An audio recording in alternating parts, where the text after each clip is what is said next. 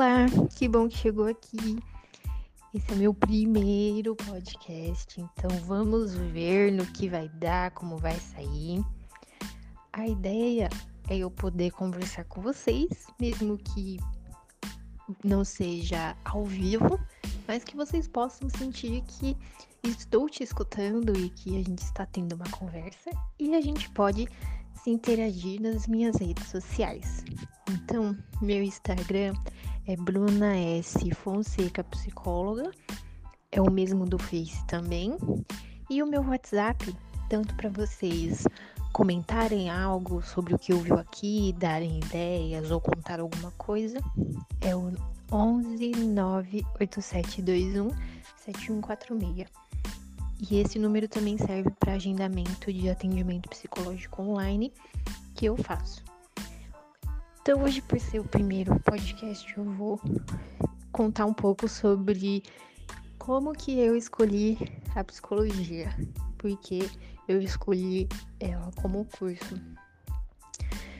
Tudo começou quando eu era adolescente, até um criança, adolescente lá para os meus 13, 14 anos, eu eu eu eu via, né, algumas questões, alguns, algumas vivências, seja minhas ou de pessoas terceiras, e eu ficava pensando, né, por que, que a pessoa agia daquela forma, porque acontecia isso, porque a pessoa falava aquilo, e muitas vezes eu questionava isso falava: Você tem certeza que, que a pessoa X está agindo assim por conta disso? E as pessoas me davam algumas explicações que eu não sentia firmeza, não achava que era bem aquilo. Então eu pensei: hum, será que a minha área de estudo é algo nesse sentido de entender essas questões?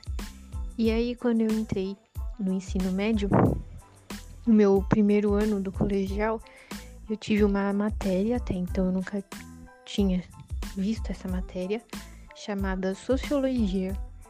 E eu curti bastante, era algo próximo disso quando eu ouvi a primeira vez, mas ainda não era aquilo, porque a sociologia está voltada mais para estudo social, estudo das relações de grupo, entre outras questões era algo ali, mas não era tão ali.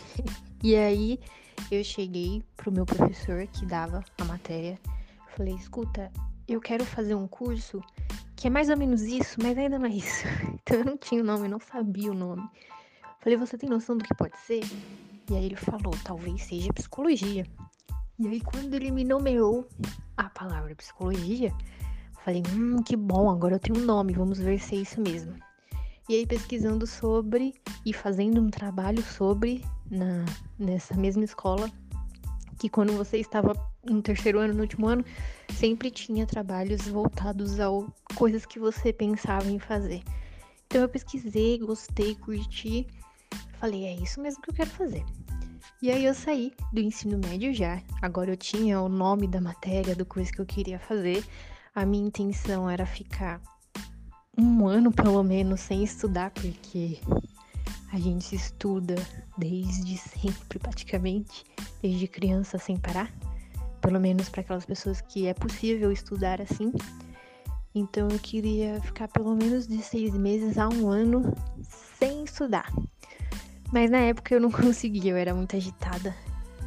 E, e foi até um ponto bom eu ter começado cedo, porque eu terminei cedo. Então, atualmente eu tenho 23 anos. Quando eu entrei, eu tinha 17, porque eu fazia aniversário no meio do ano, então eu entrei logo em fevereiro, então eu ainda tinha 17. E, e aí eu comecei a fazer o curso logo na primeira aula. Eu já achei muito interessante. Eu lembro do, da sala, eu lembro de eu sentada, das pessoas, eu lembro do professor. Eu não vou lembrar o nome da matéria, porque são muitas matérias durante esses cinco anos. Mas era uma matéria que falava parte, uma questão mais técnica a respeito. Mas mesmo assim foi algo que eu achei muito divertido, algo que eu nunca tinha visto. E aí eu saía de lá e na época eu estudava de manhã e saía de tarde. E aí coincidia com o horário de saída do trabalho do meu pai. Então a gente se encontrava no metrô e eu ia super empolgada, falando, comentando. Eu comentava com todo mundo que pudesse a respeito do meu curso. E foi isso. Esse foi o meu início. E aí, como se deu o processo durante.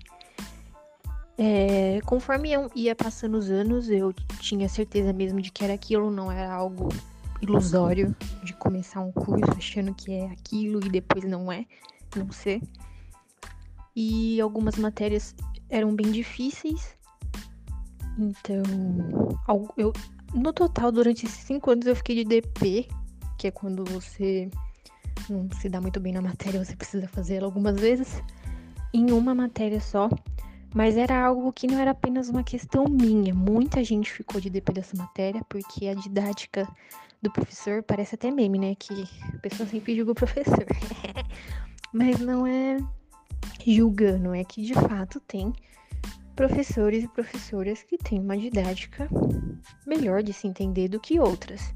Então a matéria em si já era difícil. E o professor ainda não colaborava, então ficava difícil. E então eu fiquei de DP. Em outras eu tive umas dificuldades, tive que no máximo refazer a prova, mas não fiquei tendo que fazer a matéria de novo, tudo de novo.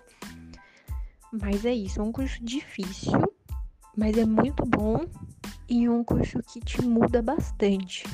Então você às vezes durante a faculdade você não percebe tanto essas mudanças, a não ser que alguém vai comentando para você, nossa, você tá diferente, nossa, você é aquilo. Isso independente do seu meio. Mas depois que você se forma, que você faz um relembra de tudo, aí você vê o quão diferente você é agora. E que bom, porque todos os cursos acredito eu que faz essa mudança, mas a psicologia ela é necessária, porque a psicologia ela é uma mudança constante. Então, e depois que eu me formei, eu tive essa percepção. E além dos cursos, tiveram os estágios, os atendimentos. O primeiro atendimento sempre dá medo de atender. A gente tinha uma matéria de orientação de atendimento e depois a gente tinha supervisão, que depois que a gente atendia, a gente ia para essa supervisão para dar uma luz a respeito do, de, do, de como agir. Mas nessa aula, a primeira aula de que ia explicar como funcionavam os atendimentos e tudo mais, já dava um frio na barriga, um gelo, um negócio. e e só a aula, né? E aí a gente ficava, ixi, agora, e quando for pra atender? Mas é uma situação muito incrível, porque parece que quando você chega ali para atender no momento ali, tudo, todo aquele medo se vai. É, é algo que você está tão comprometida a que o seu comprometimento, a sua vontade de que dê certo, a sua vontade de, de não errar, talvez, de se comprometer com aquilo faz com que você se saia bem. Então, o meu primeiro atendimento e os primeiros atendimentos, quem quisesse ou pudesse atender sozinha, podia. Eu achava melhor ter alguém junto, então eu atendi com a minha amiga. Então era nós duas atendendo uma única pessoa, mas isso só é possível nisso, né, em, em estágio. Depois quando depois de formada, não dá para se fazer assim. A não ser que seja uma terapia em grupo, talvez, que aí tenha mais de uma profissional auxiliando. Mas no, nos atendimentos, normalmente é uma pessoa só.